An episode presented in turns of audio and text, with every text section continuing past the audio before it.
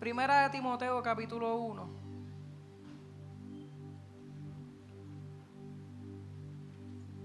Y van a- vamos a ir al versículo 12.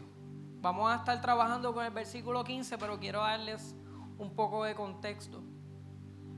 Esta carta que escribe Pablo a Timoteo es una de las cartas pastorales eh, donde Pablo se va un poco más personal, porque esta va dirigida hacia esta persona llamada Timoteo, este joven que eh, ha estado con Pablo todo en, en mucho de su, de su trabajo.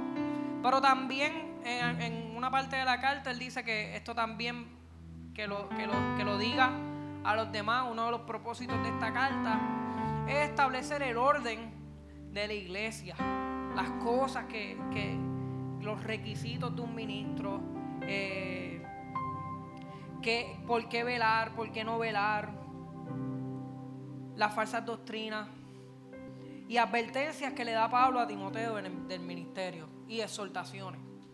Y en el versículo 12 dice, doy gracias al que me fortaleció, a Cristo Jesús, nuestro Señor, porque me tuvo por fiel, poniéndome en el ministerio, habiendo yo sido antes blasfemo, perseguidor e injuriador, mas fui recibido a misericordia, porque lo hice por ignorancia en incredulidad. Pero la gracia de nuestro Señor fue más abundante con la fe y el amor que es en Cristo Jesús. Palabra fiel y digna de ser recibida por todos, que Cristo Jesús vino al mundo para salvar a los pecadores, de los cuales yo soy el primero. Pero por esto fui recibido a misericordia, para que Jesucristo mostrase en mí el primero toda su clemencia, para ejemplo de los que habrían de creer en, Él para vida eterna. Por tanto, al Rey de los siglos, inmortal, invisible, al único y sabio Dios, sea honor y gloria por los siglos de los siglos. Amén. Si me puedes poner el versículo 15 y ahí nos vamos a quedar. Palabra fiel y digna de ser recibida por todos. ¿Qué palabra es fiel y digna de, recibir, de ser recibida por todos? Que Cristo Jesús vino al mundo para salvar a los pecadores. Y Pablo dice de los cuales yo soy el primero. Primeramente, esta palabra es fiel, como dice aquí en el versículo. Fiel significa que no va a cambiar. Trata de la fidelidad de Dios. Así que Él es fiel en esta verdad. ¿En qué verdad? En que Jesucristo vino al mundo a salvar a pecadores. Eso es una palabra que es 100% certera que no hay manera de que haya un no. Sabemos que por la soberanía de Dios hay cosas que puede ser que pasen como puede ser que no, que le podemos pedir al Señor, que puede ser que por la soberanía de Dios no sea así, porque en su santa voluntad no fue así, pero puede ser que sí. Hablamos, pensamos en, sanidades, pensamos en, provisión, en todo ese tipo de cosas. Puede ser que tú se las pidas a Dios y, se, sea un sí. Pero puede ser que tú se las pidas a Dios y en, en, su soberanía, en su sabiduría, en su poder, en su conocimiento que sabe más que tú y que yo, puede ser que no. Pero hay una palabra que siempre va a ser sí y amén. Y por eso Él dice que esta palabra es fiel. ¿Ves? Que Jesucristo vino al mundo para salvar a pecadores. Dice que es digna. Digna de ser recibida. Esta es la palabra que más merece ser atendida en toda la escritura. El Evangelio del Señor Jesucristo. Esta es la noticia que más merece honor. Este es el mensaje que más merece que todos estemos atentos a qué es lo que va a decir. Porque si ninguno de nosotros supiera aquí cuál es la manera de uno salvarse, pero yo te hablo de un Salvador y que ese Salvador es Dios. Y que ese Salvador es completamente hombre, completamente Dios que murió y resucitó por, y yo lo dejo ahí, todos ustedes van a estar. ¿Por, ¿por qué? ¿Por qué tipo de persona? Dime, quiero saber a quién él salvó. ¿Por puertorriqueño? por gente alta, por gente bajita, por niños, por adultos, por una persona específica, un nombre. No sabemos, imagínate que por un momento toda esta saturación que, que escuchamos en Puerto Rico y en muchos lugares de esta gran, hermosa verdad, no la sepas. Estaría por quién él, a quién él vino a salvar. Y de momento dice, pecadores. Ah, ese soy yo. Espérate, qué bueno. Hay esperanza entonces. Por eso dice que es digna de ser recibida, es digna de ser atendida. Es más importante que cualquier mensaje. A veces, y en especial ahora con tanta cosa que está pasando, estamos bien pendientes a las noticias. Pues así como estamos bien pendientes a las noticias, que si dicen que a las 7 va a haber un mensaje, ya estamos a las 6.50 con el teléfono, con el, televisor listo, porque queremos escuchar qué es lo que van a decir, cuál es la próxima fase de esto del coronavirus. Y estamos todos atentos. Pues esta palabra es más digna. A veces queremos entender o saber lo más último que está en la moda. Y estamos en lo más trending buscando qué es lo, lo más nuevo. La ropa más nueva, el mensaje más nuevo. Todo lo más nuevo. Por aquí te está diciendo que esta palabra es digna, es honorable, más honorable que cualquier otra cosa, que cualquier otro mensaje. No importa el mensaje que sea, esta palabra tan sencilla, pero tan gloriosa, de que Jesús vino al mundo para salvar a pecadores. Es por esto que Él dice que es digna, es fiel y digna de qué? Dice el versículo, de ser aceptada, digna de ser recibida. Cuando habla de recibida se refiere a recibida por fe. ¿Sabes? La mayoría de las veces que la Biblia habla de fe, la gran mayoría, está hablando de fe en Jesucristo para salvación. hay muchas partes que habla de fe en la confianza en Dios para hacer cosas, pero la gran mayoría, romanos, hebreos, tanto tantas cartas, tantas partes del Nuevo Testamento, que cuando habla de fe se, trata de salvación, se trata del mensaje de la cruz. Porque la única manera que tú puedes recibir esta salvación es por medio de Cristo Jesús y por medio de la fe que tú pongas en Él por gracia. Solamente por fe y solamente por la gracia del Señor Jesús es que podemos ser salvos. Por eso es que es, es digna es fiel y es digna y fiel de ser recibida. Significa que con todas las facultades del alma, de la mente y de tu corazón debe de ser apropiada esta verdad. No una verdad que debe de ser apropiada superficialmente, no es una verdad que, ay, yo sé eso, no, tú tienes que recibir esta palabra con todas las facultades de tu alma, de tu corazón. Como dice el gran mandamiento, que ames al Señor tu Dios con toda tu alma, con toda tu fuerza, con toda tu mente, con todo tu corazón. Me encanta cuando dice con toda tu fuerza en ese mandamiento, porque cuando vemos el significado dice excesivamente mucho. Eso es con toda tu fuerza. Y tú tienes que recibir con fe. Tú tienes que recibir excesivamente mucho esta palabra que es digna y fiel de ser aceptada. Que Cristo Jesús vino al mundo para salvar a pecadores.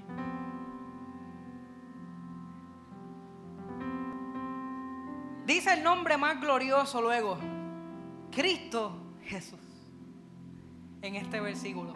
Si lo puedes poner el versículo y dejarlo ahí, porque quiero que se les quede grabado en la mente ese versículo, Milton, déjalo ahí, eh, primera de Timoteo 1.15. Déjalo ahí, porque quiero que se quede grabado en nuestras mentes.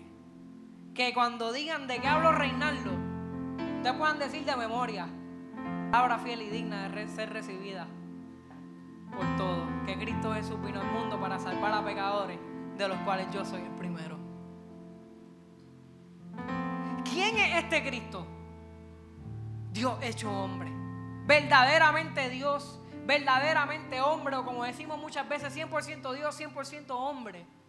que vino aquí al mundo. Este es el prometido desde Génesis 3 capítulo 15, versículo 15. Pero desde antes de la fundación del mundo, en otras ocasiones ya yo lo había hablado, pero desde antes de la fundación del mundo, dice en Apocalipsis, que dice el cordero que fue inmolado desde antes de la fundación del mundo.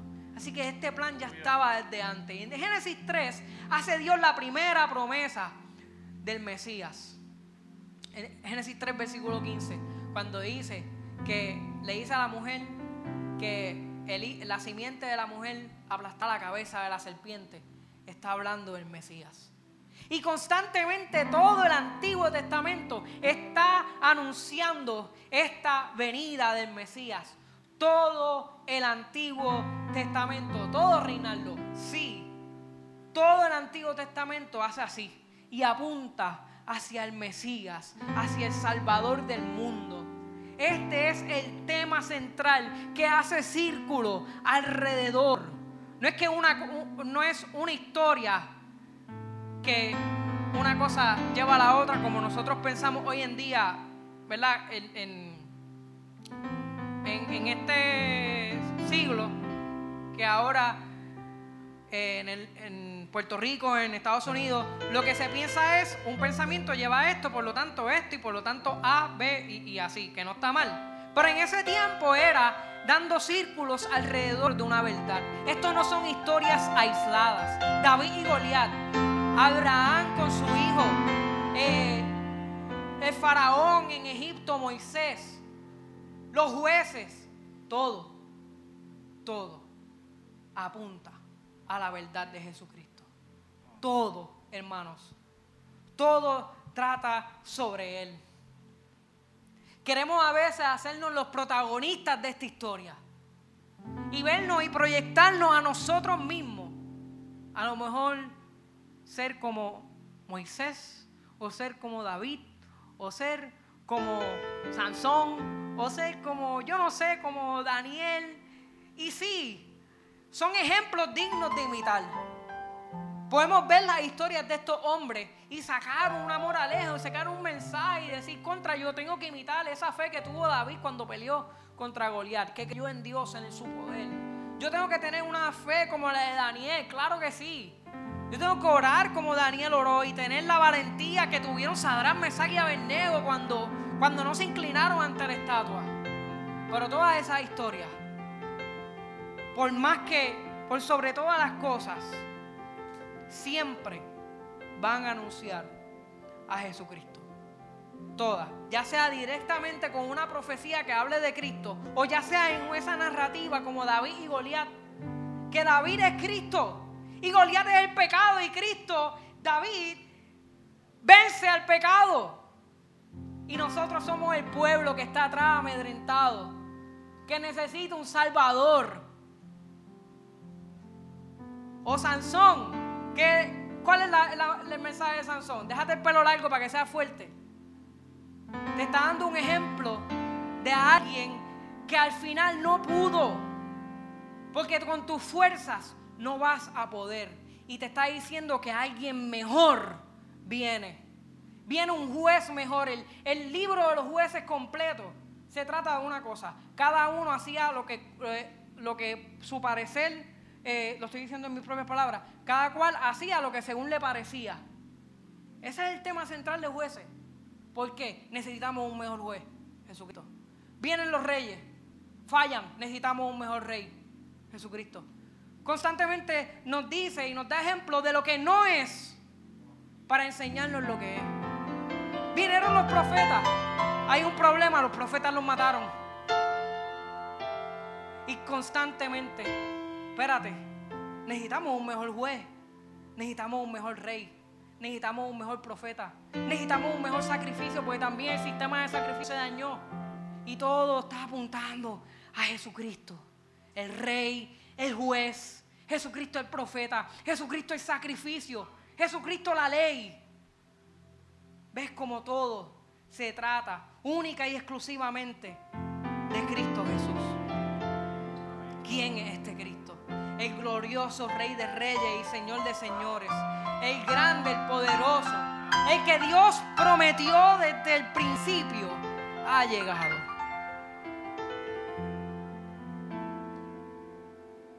Cristo Jesús, ¿qué hizo? Vino al mundo. Esto nos muestra su preexistencia que Él ya existió desde antes y vino a un mundo, un mundo lleno de pecado, un mundo lleno de maldad, donde se suponía que, que era imposible porque Dios es santo y el mundo estaba en oscuridad. Pero Él, en su gran misericordia, como quiera, se encarna la encarnación de Jesucristo que se hace hombre, completamente divino, completamente humano y viene al mundo. Antes de continuar, yo quiero aclarar que este mensaje del Evangelio es relevante tanto para el incrédulo como para el que está comenzando, como para el que lleva 10 o 20 años. Todos necesitamos el Evangelio. Si eres nuevo, necesitas el Evangelio. Si llevas años, necesitas el Evangelio. Eres ministro, necesitas el Evangelio. Pepo, tú necesitas el Evangelio. Samantha, tú necesitas el Evangelio. Tatito, tú necesitas el Evangelio. Pastor, Yashira, todos nosotros, Reinaldo, todos necesitamos el Evangelio. ¿Por qué? Yo te puedo dar dos razones de muchas. Hay innumerables. Número uno, porque lo olvidamos. Es la verdad salimos de esta puerta y se nos olvida el Evangelio. ¿Qué puede pasar? Que peca y se te olvidó el Evangelio. Y piensas que ya Cristo no te va a salvar porque pecaste. ¿Por qué dice ahí? Que vino al mundo para salvar a pecadores. O sales de estas puertas y piensas, ya yo tengo la salvación, puedo hacer lo que me dé la gana. Por eso es que necesitas constantemente predicarte. Por eso venimos los domingos aquí. Venimos a adorar al Señor en comunión con todos los hermanos. Pero venimos a que se nos recuerde esta hermosa verdad. Número dos, lo precioso que es este mensaje. ¿Por qué lo necesitamos? Porque lo olvidamos y por lo hermoso que es. Que me encanta siempre la parábola que Jesús dice de este hombre que encuentra una perla y dice, me encanta el énfasis que dice que gozoso vende todo lo que tiene y se queda con ella. Pero dice que lo hace gozoso. Por este mensaje es precioso y por eso este mensaje es relevante. Así que cuando te pregunten de qué habló Reinaldo, por favor no diga, ah, predicó un mensaje evangelístico. O Reinaldo evangelizó. Como si no tuviese que ver contigo lo que estoy predicando. Como si hubiese otro tipo de predicación. Toda predicación es una predicación evangelística. No existe otra clase de sermón. Si no hubo evangelio, no hubo una predicación cristiana.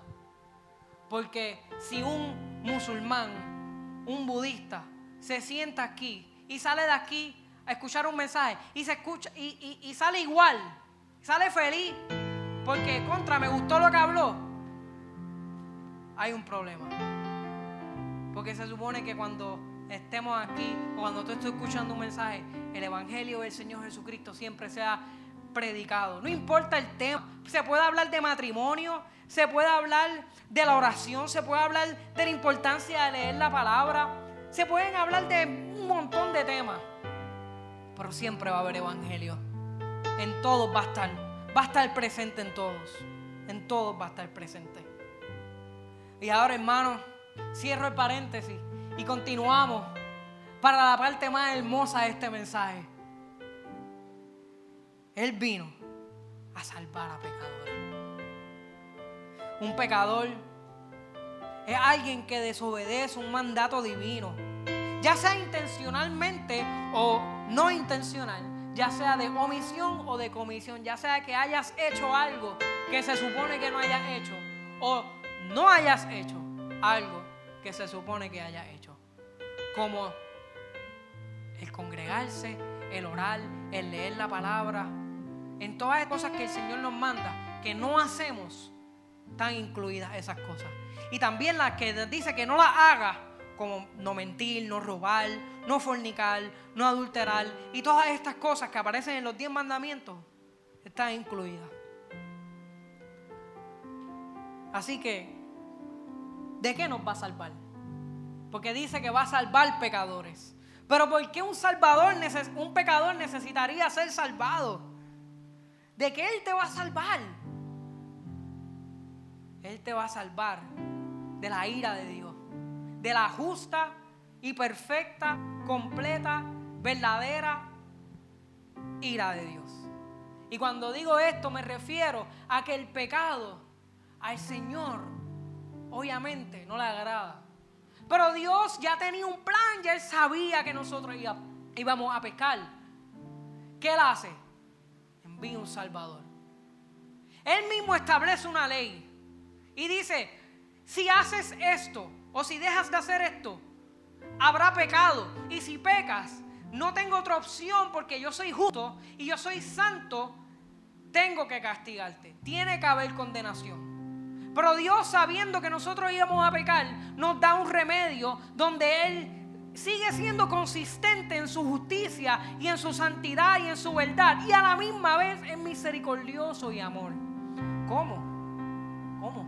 ¿Cómo? Amor y justicia a la misma vez. Misericordia y santidad a la misma vez. Humanamente es imposible. Imposible.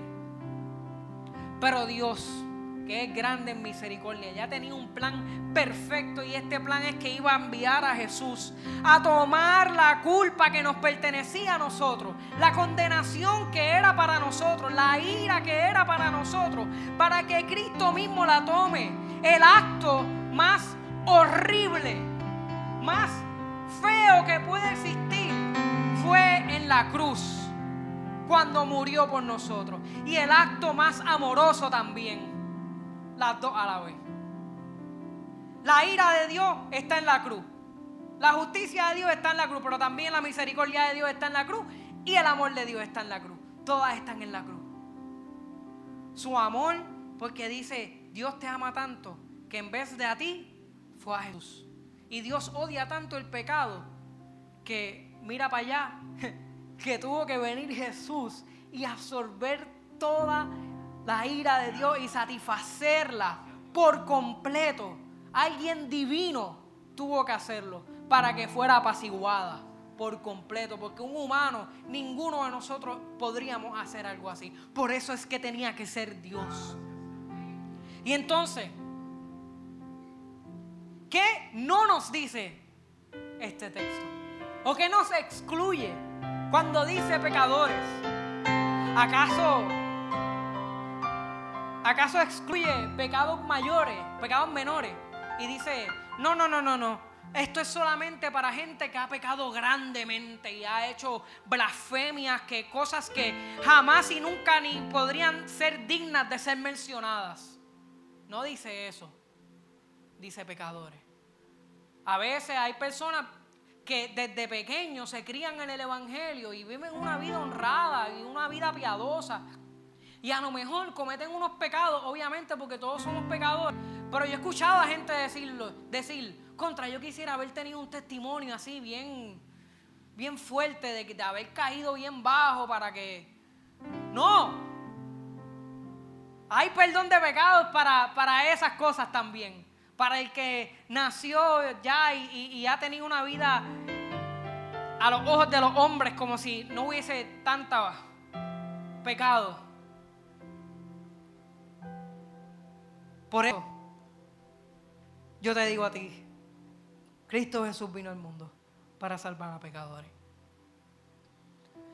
Otras cosas que no me dice ese texto son pecadores Cristo Jesús vino al mundo para salvar pecadores, pero pecados pequeños. Podemos decir, no, no, no, no. Tú no entiendes, rey. Es que mi pecado es demasiado grande. Es que las cosas que yo he cometido no deben de ser, no, no se debería ni de hablar de eso. Es que si yo te digo lo que pasa por mi mente, tú ni siquiera dejarías que yo entrara aquí. Es que tú no quisieras ni hablar conmigo si tú escuchas lo que yo tengo aquí en mi mente. O las cosas que yo he cometido son tan oscuras y tan fea. Mi pasado es tan horrible o mi presente es tan horrible. Las cosas que yo digo, las cosas que yo hago. Yo te digo, Cristo Jesús vino al mundo para salvar a pecadores. Y ese pecado está incluido. Sea cual sea. Sea cual sea. Pero es que tú no entiendes. Yo he pecado en gran manera y yo he blasfemado el nombre de Dios con las cosas que yo he pensado, con las cosas que yo he dicho. A mí no me importa. Porque ahí dice que Jesús vino al mundo para salvar a pecadores. Pecaste. Estás dentro de esa gente. Este texto tampoco incluye o excluye. Este texto excluye edad. No dice pecadores niños, ni tampoco dice pecadores ancianos y pecadores adultos. Que podemos pensar, no, es que yo soy muy niño todavía. Yo he cometido pecados, pero yo soy muy niño. Cuando yo crezca, quizás haya perdón para mí. Ahí no dice eso. Ahí dice que Jesús vino al mundo para salvar a pecadores. Yo soy demasiado joven eso no me incluye a mí porque yo soy un joven y, yo pienso en unas cosas y puede ser que mañana yo vuelva a pecar. Cristo Jesús vino al mundo para salvar a pecadores. No es que yo soy muy anciano. Y ya para mí no hay, no hay manera. Desde niño he pecado demasiado. Y ya en mi lecho de muerte o en en mis últimos meses o en mis últimos años de vida, donde ya estoy contemplando que ya no voy a estar en esta vida, yo no estoy excluido, no. Cristo Jesús vino al mundo para salvar a pecadores. Excluye clases sociales también. No es que eso es para gente de clase alta. O eso es para gente de clase baja, o eso es para gente de clase media. Porque ellos son los que escuchan el Evangelio, o ellos son los que Dios toca, yo no sé. Cristo Jesús vino al mundo para salvar a pecadores. Excluye etnias. Ah, eso solamente al en el oeste allá, Estados Unidos, o eso solamente allá en las misiones, bien lejos, donde el Evangelio no es conocido. Esas son la gente que tiene que escuchar este mensaje. O eso solamente en Puerto Rico, o eso solamente... No. Cristo Jesús vino al mundo para salvar a pecadores. ¿Estás entendiendo? Que tú eres pecador, que tú eres pecadora, que yo soy pecador y que Cristo Jesús vino al mundo para salvar a pecadores. Está, está en, la... ¿Cuáles son las cualificaciones para que, para que Cristo salve a alguien? ¿Qué es lo que tiene que tener en su corazón? Ser un pecador. Oh, espérate, eso soy yo, un pecador. Excluye la cantidad de pecado. Ahí no dice salvar a pecadores que han pecado diez veces. No dice salvar a pecadores que han pecado diez veces. Dice, hermanos y hermanas, que Cristo Jesús vino al mundo para salvar a pecadores. Tampoco dice la frecuencia con la que peca. Dice, vino a salvar a los que pecan mucho. Vino a salvar a los que pecan poco vino a salvar a los que pecan tantas y tantas veces. No. ¿Qué dice? Que Cristo Jesús vino al mundo para salvar a pecadores. Eso es lo que dice. Nos salva de la ira. Tenemos que entender primeramente cuán grave es nuestro pecado. Hermanos y hermanas, este es el Evangelio del Señor Jesús. Este es el Evangelio. ¿Qué es el Evangelio cuando alguien te pregunte? ¿Qué es eso? ¿Cuáles son las buenas noticias? Yo te voy a decir bien fácil. Yo te lo voy a decir. Tú lo solo puedes decir también. Que Robin nos estaba predicando que nosotros tenemos que pregonar y nosotros tenemos que predicar el Evangelio. Eh, por la mañana él nos decía eso. Pues yo te voy a decir qué es lo que tú vas a pregonar. Tú vas a decirle a la gente que Cristo Jesús vino al mundo a salvar a pecadores. Este es el mensaje, gente. Dios creó al mundo. Un Dios santo, perfecto, bueno, justo, verdadero, misericordioso y amoroso. Nos crea a nosotros. Nosotros pecamos. Por lo tanto, como, como pecamos, merecemos condenación porque como Dios es justo y Dios es verdadero y es santo, Él no soporta, Él odia, Él aborrece el pecado. Pero Dios ya tiene una solución, porque Él sabía que esto iba a pasar.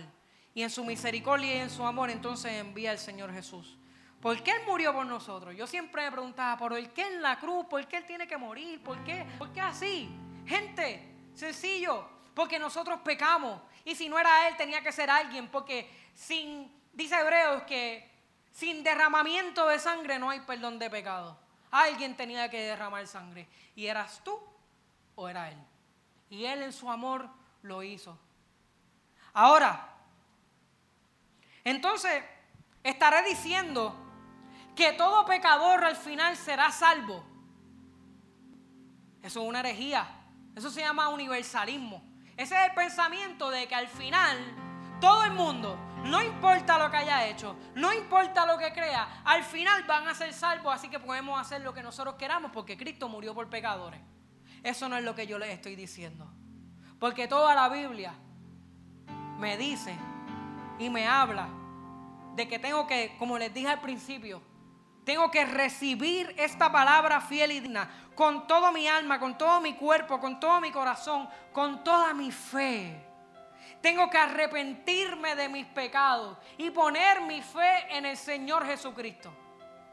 Esa es la manera. Así que no, no todo pecador al final será salvo.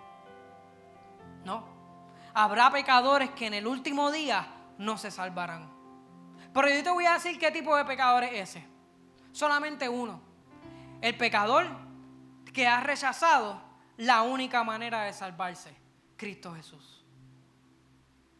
Ese es el que no se salva, el que rechaza esta verdad, el que rechaza que Cristo Jesús vino al mundo para salvar a pecadores. Ese es el único. Así que tú recibe esta palabra. Tú crees esto. Arrepiéntete de tu pecado y cree en el Señor Jesús y serás salvo. Entonces, ¿qué, otra manera? Si no confías en esta palabra, ¿qué vas a hacer? Tú no te puedes salvar a ti mismo. Eso es imposible. A veces tratamos de ganarnos esta salvación. Inconscientemente, aunque sabemos que no es por obra. Si te preguntan, mira, ¿por qué tú eres salvo? Puede ser que inconscientemente tú pienses, ah, porque como yo voy para la iglesia, porque yo oro, porque yo leo la palabra, porque yo obedezco y yo sigo los mandamientos, por eso es que yo soy salvo. Entonces estás creyendo que tú eres salvo porque haces, haces y haces. No, la salvación es gratis, es por gracia. Gracia significa un favor que tú no te mereces.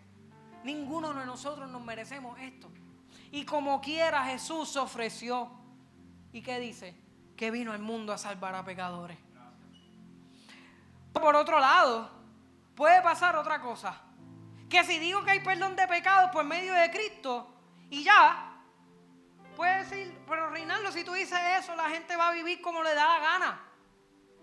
Porque estás diciendo que, pues, como hay perdón de pecados, pues yo puedo pecar y seguir. No. No. Porque cuando, cuando tú te arrepientes, cuando tú crees en Cristo Jesús. Y acuérdate lo que te dije ahorita. Este mensaje es relevante para el que lleva 10 años, como para el nuevo, como para el que lleva 20 años, como para el que nunca ha escuchado este mensaje. Piensan, no, es que van a vivir como les da la gana si, les, si les predicamos esto. No, no van a vivir como les da la gana. Porque el Espíritu Santo va a hacer un nuevo nacimiento en esa persona, va a hacer un nuevo nacimiento en ti y va a poner unos nuevos deseos en tu corazón. Unos deseos de obedecer, de agradar a Dios y unos deseos de aborrecer y de odiar el pecado que antes tú te deleitabas tanto. Esa es la gran diferencia. ¿Qué pasa cuando eres salvo? ¿Qué pasa cuando eres salvo? Y ya estamos terminando. Cuando eres salvo, tú eres redimido, tú eres justificado, tú eres santificado, tú eres adoptado. Qué hermosas son estas verdades. Estas cuatro palabras, podríamos dedicarle un mes a cada una y no terminaríamos. Redimido, que significa que tú fuiste comprado por un precio, la sangre de Cristo.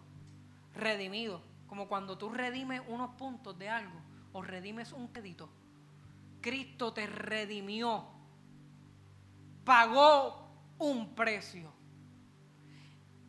Y ese que se arrepiente, si eres tú o el que se va a arrepentir cuando tú le digas el mensaje, va a ser redimido y va a pensar, yo no puedo seguir viviendo de la misma manera, porque a mí me compraron por precio de sangre. Justificado es la próxima palabra y es lo próximo también que pasa. ¿Qué es justificado? Que Dios te hace justo. Esto es una de las verdades más gloriosas de todo el Evangelio. Tú puedes creer que cuando tú te arrepientes de tu pecado y tú crees en el Señor Jesús, ocurre un intercambio que es para mí, para mí, es imposible de imaginármelo, imposible de entenderlo. Yo, o sea, tú me preguntas a mí, ¿tú entiendes esto? ¿Tú entiendes cómo es que pasa? Yo te voy a decir que no, yo no entiendo cómo es que pasa. ¿De qué estoy hablando? Del intercambio que ocurre en ese momento en que tú eres redimido, en que tú has nacido de nuevo, que el pecado tuyo es pasado a Jesucristo y Cristo es visto, Cristo se hace pecado por ti. Y esa, tú, yo por lo menos yo puedo decir, hmm, ese sentido, ese, sí, mi pecado se traspasa a Cristo y muere por mí. Pero que, la obediencia de mi Señor Jesús, la justicia de Él, toda la bondad, todo lo que es Él, toda su obediencia cuando estuvo aquí en la tierra, se pasa a mí. Y que Dios me ve como si yo hubiese cumplido toda la ley. Que, que Dios me ve a mí, un pecador, de todos los pecadores que yo te dije, la clase de pecador, del que peca mucho, el que peca poco, el que peca en gran manera, el que peca con cosas, entre comillas, entre comillas pequeñas, yo, un pecador, soy visto ante los ojos de Dios como alguien que hubiese cumplido toda, toda, toda la ley. Eso es lo que significa justificación. Así que cuando tú te arrodillas delante de Dios, Él te está viendo como ve a Jesús, como alguien que perfecto, aunque no lo sea. Aunque en realidad sigue siendo pecador, pero cuando eres justificado, que eso pasa en el momento en que tú te arrepientes de tus pecados y crees en Él, ya al instante Dios te ve así. Eso es glorioso. Eso a mí me deja la boca abierta. Tercero, tú eres santificado. ¿Y qué es esto? Santificado, que Dios te hace santo. Se parece mucho a, la, que les dije. Dios te convierte en una persona santa. Tú eres santo ante los ojos de Dios. Y a la misma vez está viendo una santificación progresiva desde el día que tú dijiste que sí hasta el último día. Está viendo. O sea que tú eres Tú eres santificado de que Dios te ve como santo, pero también estás siendo santificado constantemente, te está perfeccionando, te está haciendo más maduro. Aunque el caminar del cristiano parezca como si fuera dos pasos para adelante y uno para atrás, y dos pasos para adelante y uno para atrás, porque constantemente estamos cayendo. Dios está haciendo un proceso de santificación. El tú de ahora no es el mismo tú de hace 10 años cuando le dijo el sí al Señor. El tú de hace 5 años. Es más, el tú de hace 3 meses no es el mismo. Tú no eres el mismo y de aquí a 40, a 10 años más, tú vas a decir, yo no soy, el, yo no era el mismo. Y estás más cerca, pero a la misma vez, de alguna, por alguna razón, te das también más cuenta del pecado y más consciente del pecado. Y por último, y una de las más lindas, una de las más gloriosas, adoptado. ¿Sabes lo que es eso? Que un pecador que merecía lo peor. No solamente te redime, que te compra. No solamente te justifica, o sea, el juez que es completamente justo le da el martillo y dice, eres justo. No solamente te, te santifica, sino que ahora este juez te dice, vente, que vamos para casa, porque ahora eres mi hijo, te voy a adoptar. Tú eres hijo de Dios, hija de Dios. No tome eso por poco. A veces lo repetimos tanto que lo tenemos, lo pasamos por alto. Hijo de Dios, hijo de Dios, adoptado. Tú eres adoptado y cuando te adoptan, si alguien adopta, esta es la única que nosotros podemos imitar. Tú no puedes imitar la redención, la justificación ni la santificación. Tú no puedes hacer santo a nadie, ni justo a nadie, pero tú puedes adoptar a alguien. Tú puedes adoptarla. Y, Dios te da ese hermoso regalo de imitar, imitar a Dios y adoptar. Y aquí nosotros los humanos adoptamos, ¿verdad? A niños y a niñas que no tienen padre. Así nosotros no teníamos un padre.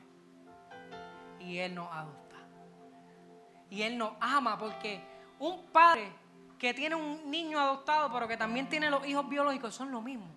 Ante los ojos del Padre, tú eres mi hijo. Tú eres mi hijo tanto como, como Él. A veces dice la gente, ¿verdad? En ignorancia. Sí, pero ¿cuáles son tus hijos reales? Dice, no, es que los dos son mis hijos reales. Y ese mismo Dios, el Padre, dice, no es que los dos. Cristo es mi hijo, pero también tú. Sí te arrepientes de tu pecado y crees en el Señor Jesús, que vino al mundo para salvar a pecadores, tú eres su hijo. Yo escuché una historia de un predicador que tiene hijos adoptados y tiene hijos biológicos. Y parece que uno de los chiquititos que, que, era adoptado como que todavía estaba procesando que su mamá iba a tener un bebé biológico. Y él le dice, pero, ¿y yo de dónde vine? No, tú fuiste adoptado. Y se sabe que yo no, yo no estaba en la, barriga de, mamá. No, no, tú no estabas en la barriga de, mamá. Tú fuiste adoptado. Pero mira cómo él lo ve, porque él está acostumbrado a, a, tener hermanitos adoptados. Pues la mayoría son hermanos adoptados y lo que tiene los va a tener uno biológico. Y él empieza ahí, pero, ¿y fulanito? ¿Fue adoptado? Y sí, fue adoptado. ¿Y fulanita, mi hermana, fue adoptada? Sí, también fue adoptado. Ay, pero entonces, pero ¿y él, el de la barriga no? Ay, bendito. Lo vi al revés, casi siempre lo ven como, como si, ay, bendito. Y él, él estaba triste porque su nuevo hermanito no iba a ser adoptado, iba a ser el hijo biológico regocíjate porque tú eres adoptado. Eres adoptado, hijo de Dios. El Padre Celestial te toma y te lleva a su casa. Pónganse de pie, iglesia. Cuando te pregunten, como les dijo ahorita, por favor, ah, un sermón evangelístico, no. Todos necesitamos el Evangelio. Yo lo necesito todos los días. Yo necesito predicarme a mí mismo el Evangelio. A todos nosotros se nos olvida y esto es una verdad preciosa. Stephanie me preguntaba, Rey, ¿de qué, cuál va a ser la prédica?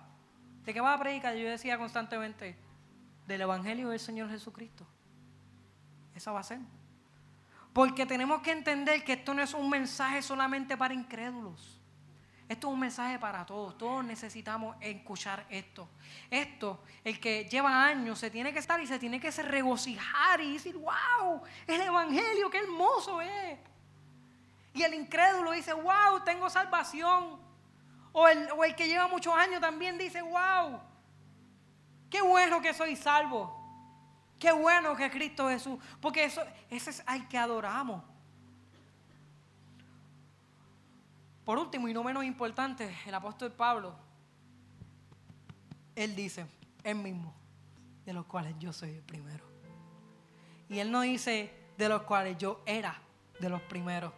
Todavía dice yo soy de los primeros. A cada creyente sus propios pecados siempre le tienen que parecer mientras viva más grandes que los de los demás. Por los cuales el pecado del otro, tú nunca lo vas a poder ver 100%. Tú, tú, vas a ver, sí, tú vas a ver el pecado de tu hermano a lo mejor o de otra persona, pero tú no, tú no sabes por completo lo que hay en el corazón de esa persona. No refiriéndome a lo bonito que es, sino a otros pecados que quizás tenga. Pero tú sabes qué pecados tú sí conoces, los tuyos. Eso sí tú sabes cuáles son. Por eso Pablo dice los cuales yo, yo soy el primero. Y por último, cuando Él se incluye al mismo, infiere que si Dios tuvo misericordia de Él, la puede tener contigo. Y de eso habla en los próximos versos. Pablo, un terrorista, podemos decir. ¿Qué eran los terroristas? Esta gente que buscaba, busca, son fanáticos y buscaban matar y se, y se alegraban. Nunca tenemos registro de que llegase a matar, pero sí tenemos registro, creo que en, una de las cartas, que él dice que él deseaba la muerte. Y se los llevaba y decía, él avergonzado de esta verdad, avergonzado de esto que que él hacía, decía que los arrastraba a mujeres y niños. Dice que los arrastraba para llevarlos presos, sin piedad. Ese es Pablo. Y podemos decir entonces, espérate, si tuvo misericordia de Pablo, un perseguidor de la iglesia, que se regocijaba en la muerte de los cristianos, que estuvo en la muerte del primer mártir Esteban en Hecho. Y dice que aprobó eso. Él estaba ahí y lo aprobaba. ¿Sabe? Alguien que ni siquiera buscaba al Señor. No le importaba. Tenía un celo de, de, otra, ¿verdad? En su judaísmo. Pero, ¿sabe? Alguien completamente lo opuesto. Y Cristo lo hace a una persona nueva. Y ese debería de ser lo que pasa en nosotros cuando creemos en el Señor Jesús. Puede ser que hoy sea el día que tú te arrepientas de tu pecado y creas en Él. No esperes una perfección de la noche a la mañana. Solo espera que si tú eres pecador, Cristo Jesús vino al mundo para salvar a pecadores. Esta es la hermosa verdad. Y este es el hermoso evangelio. Recuerden, recuerden esto, no se les olvide. Esto es para todos. Amén, iglesia.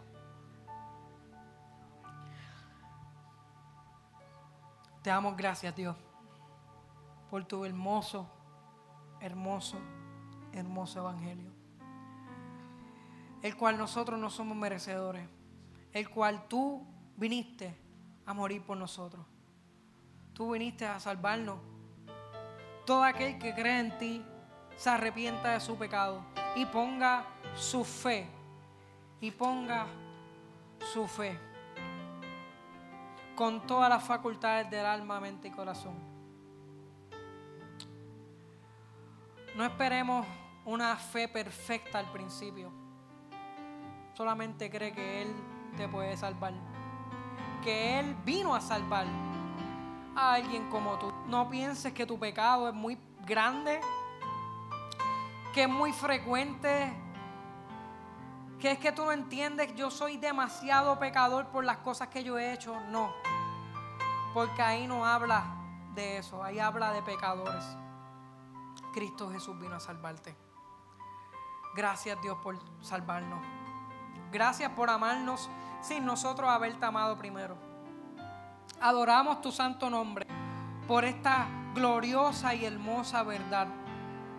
Nada es mejor que esto. Creemos que todo el libro de la Biblia, las escrituras, hablan únicamente tema central, tú, tu evangelio, la verdad. No importa el tema que sea, siempre va a haber, siempre va a estar presente tu evangelio. Creemos en la promesa que esta palabra es fiel y digna de ser recibida. Que tú, Señor Jesús, viniste al mundo a salvar a pecadores, de los cuales yo soy el primero. En el nombre de Jesús, Señor, yo te pido que este mensaje haya llegado a todos, a todos, a todos los que hayan escuchado y que haya un arrepentimiento en sus corazones. Que haya, Señor, una convicción de pecado y tú les concedas arrepentimiento. Que salgan de aquí más cerca tuyo. Que salgan de estas puertas o de los que están viendo el video cuando se acabe.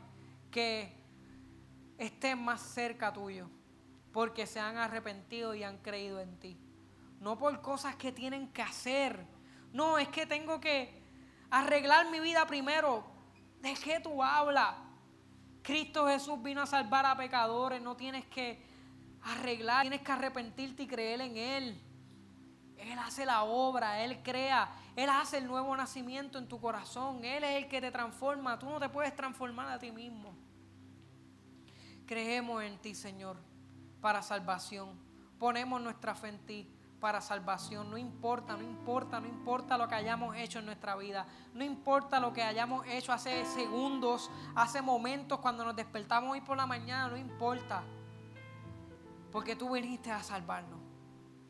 Para la misma vez, Señor, no es ocasión para decir que seguiremos en nuestro pecado, sino que cambiamos nuestra forma de pensar y aspiramos a una vida piadosa. En el nombre de Jesús, Señor. Nombre que es sobre todo nombre. Gracias, Señor.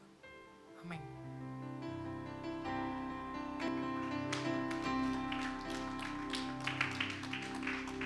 Aleluya.